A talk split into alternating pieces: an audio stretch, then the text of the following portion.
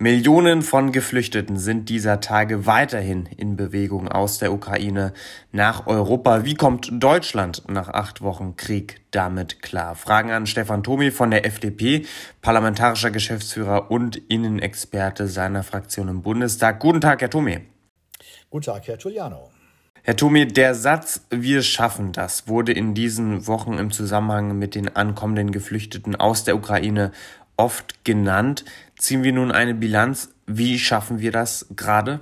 Der Satz, äh, wir schaffen das, klingt so, als wäre es kein Problem, das zu schaffen. Das ist sicherlich jetzt nicht ganz so problemlos möglich, wenn viele Menschen nach Deutschland kommen. Und es sind jetzt aus der Ukraine ja schon eine erkleckliche Zahl, über 300.000, die in den letzten sechs bis sieben Wochen gekommen sind. Dann ist das schon eine extreme Herausforderung. Aber eine Herausforderung, die wir, glaube ich, auch meistern können. Aber um das zu meistern, bedarf es schon auch einer guten Logistik, einer Planung, einer großen Hilfe Hilfsbereitschaft und Freiwilligkeit, aber auch einer funktionstüchtigen behördlichen Struktur, dann kann so etwas gelingen, aber nicht einfach so und automatisch, sondern schon mit großen Anstrengungen. Sie haben jetzt gerade schon eine Zahl in den Raum geworfen, nämlich dass etwa 300.000 Geflüchtete in Deutschland sich befinden. Genau sagen kann man das nicht und das hat auch damit zu tun, dass sich Europa und Deutschland dazu entschieden haben, von Anfang an die Geflüchteten nicht zu registrieren. War das im Nachhinein ein Fehler, dass man später mit den Registrierungen begonnen hat? Das ist ja rechtlich und praktisch gar nicht so einfach. Die Personen, die aus der Ukraine in den Schengen-Raum kommen, also in die Staaten Polen, Ungarn, Slowakei oder ansonsten in den EU-Raum, also Rumänien, das ja EU-Mitglied ist, aber kein Schengen-Staat, ähm, die werden dort natürlich schon registriert. Also wer äh, aus dem, aus dem Drittstaat wie der Ukraine in den EU-Raum hereinkommt oder in den Schengen-Raum, der muss sich dort natürlich registrieren lassen. Deswegen haben auch die Polen, die Ungarn, die Slowaken und die Rumänen vergleichsweise genaue Zahlen. Wer aber dann äh, innerhalb dieses Raumes ist, der darf sich innerhalb der Europäischen Union und vor allem innerhalb des Schengen-Raumes frei bewegen. Es gibt keine Zuordnung zu einem bestimmten Zielland, sondern äh, der kann äh, dann auch ähm, innerhalb der Europäischen Union frei reisen, vor allem dann, wenn er einen ukrainischen Pass mit biometrischen Merkmalen hat. Und das ist bei ungefähr 80 Prozent der ukrainischen Staatsangehörigen, die aus der Ukraine jetzt hierher geflüchtet sind, der Fall. Das heißt, die müssen sich auch gar nicht unbedingt registrieren lassen lassen. Oft ist es ja auch so, die werden dann von Verwandten, Bekannten, Freunden in Polen mit einem Privat-Pkw abgeholt und fahren dann aus Polen beispielsweise nach Deutschland oder aus Ungarn über Österreich nach Deutschland und müssen sich da auch nicht registrieren lassen. Äh, es gibt ja auch keine geschlossenen Grenzen äh, oder dergleichen. Das heißt, die kommen dann einfach zu uns herein. Und wenn die äh, auch keine Leistungen beantragen, ähm, die Kinder keine Schule besuchen, wenn sie einfach von Verwandten untergebracht und versorgt werden und vor allem innerhalb von 90 Tagen, das ist so eine, so eine, äh, so eine Maximaldauer, vielleicht weiterreisen oder wieder zurückreisen, dann merkt auch gar niemand, dass sie hier gewesen sind, weil sie sich nicht registrieren lassen mussten. Wenn sie aber Leistungen beantragen, dann müssen sie sich irgendwo melden und dann werden sie auch registriert und das ist ja auch wichtig, weil man dann eine Unterkunft braucht oder einen Platz in der Schule oder im Kindergarten äh, oder anderweitige Leistungen. Das ist eine zwangsläufige Folge dieser Freizügigkeit, dass Ukrainer mit biometrischem Pass 90 Tage ohne irgendwelche sonstigen Formalitäten hier in Deutschland sein können.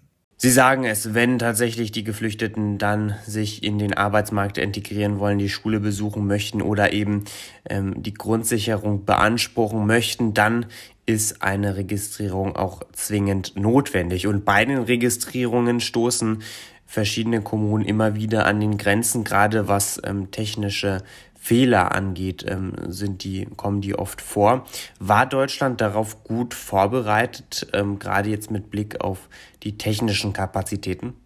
Also auf so ein Ereignis wie, wie diesen äh, Krieg, den, den Überfall äh, Russlands auf die Ukraine, kann man sich nicht in dem Sinne vorbereiten, dass man äh, bestimmte Einrichtungen, Ausrüstungen wie etwa Lesegeräte, mit denen Pässe eingelesen werden können, vorhält. Ähm, man, man, ist ja nicht immer auf solche Ereignisse vorbereitet. Und Gott sei Dank braucht man das ja auch fast nie. Aber wir sind sicherlich besser vorbereitet, als wir das 2015 und 2016 waren, weil wir jetzt auch mit solchen Ereignissen schon besser umgehen können. Von daher ist es sicherlich besser äh, als damals. Bestimmte Probleme stellen sich auch nicht in gleicher Weise. Ich sagte es schon, viele Menschen kommen mit biometrischen Pässen, beantragen gar keine Leistung, werden von Freunden, Verwandten, Bekannten untergebracht und versorgt. Das war ja mit den Syrern, Irakern, Afghanen 2015 und 2016 anders. Von daher ist auch die Situation eine andere und sie können sich nie so ganz genau vorbereiten, weil sie nie wissen, was passiert eigentlich.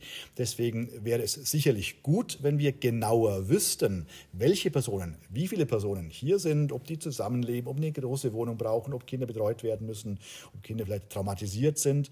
Es wäre gut, eine möglichst genaue Zahl zu haben, aber wenn Menschen keine Leistungen beantragen, dann muss man es vielleicht auch gar nicht so ganz genau wissen. Und ein, ein Sicherheitsproblem, wie das ja manchmal vermutet wird, sehe ich auch aktuell nicht, jedenfalls nicht akut, weil wir zum allergrößten Teil wirklich Frauen mit ihren Kindern hier in Deutschland haben, von denen keine große Gefahr ausgeht, die auch kulturell uns nahestehen. Also die Problemlage ist eine andere und bei weitem nicht so scharf, wie sie vielleicht 2015 und 2016 gewesen ist. Eine Frage noch dazu, Herr Tomi. Wir haben es jetzt schon öfters genannt. Die größten und schwersten Aufgaben schultern gerade die Kommunen und die Bundesländer. Der Bund hat sich da ja schnell aus der Verantwortung ähm, rausgeholt und beziehungsweise ähm, die Verantwortung den Ländern und den Kommunen übergeben. Wie hilft denn konkret der Bund derzeit? Also der, der Bund ist äh, für die Logistik zuständig. Im Verkehrsministerium ist ein Koordinierungsstab eingerichtet worden, um für eine einigermaßen sinnvolle und gerechte Verteilung auf die Bundesländer zu sorgen. Das ist nicht ganz proportional, weil es eben auch mit der Frage zusammenhängt, wo, wo wollen die Menschen hin? Man muss äh, natürlich äh, Rücksicht nehmen, ob jemand irgendwo sagt, ich will nach Düsseldorf, weil ich da Verwandte habe. Die meisten Menschen kennen natürlich auch nur die Namen der großen Städte, die kennen Berlin und Frankfurt, äh, Köln, Hamburg und München, aber den Namen Kleinpommissel-Kreuth und Hintertupfing kennen sie nicht und deswegen wollen sie da auch nicht hin.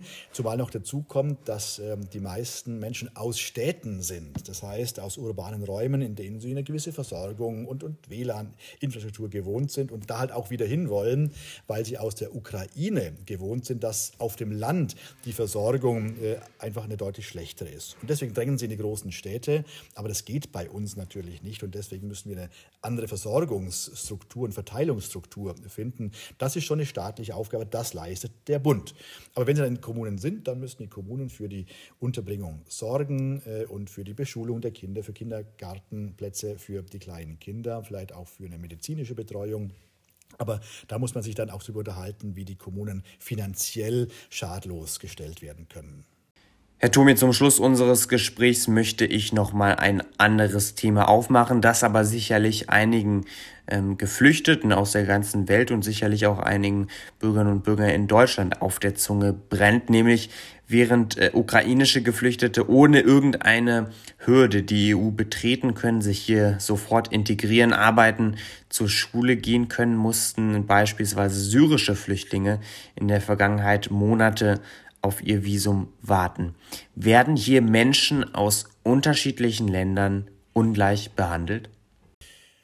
Unterschiedliche Menschen werden ungleich behandelt. Da haben Sie schon recht. Es hat aber auch einfach Ausländer- und aufenthaltsrechtliche Gründe. Ich sagte schon, Ukrainer mit biometrischem Pass können problemlos hier 90 Tage sich aufhalten. Man hat ohnehin diese Maßgabe etwas erweitert äh, in dem Beschluss zur Inkraftsetzung der Notfallrichtlinie, auch Massenzustromsrichtlinie genannt. Ich mag das Wort nicht so gern. Ich sage lieber Notfallrichtlinie 2001. 55 äh, ist die Nummer der Richtlinie.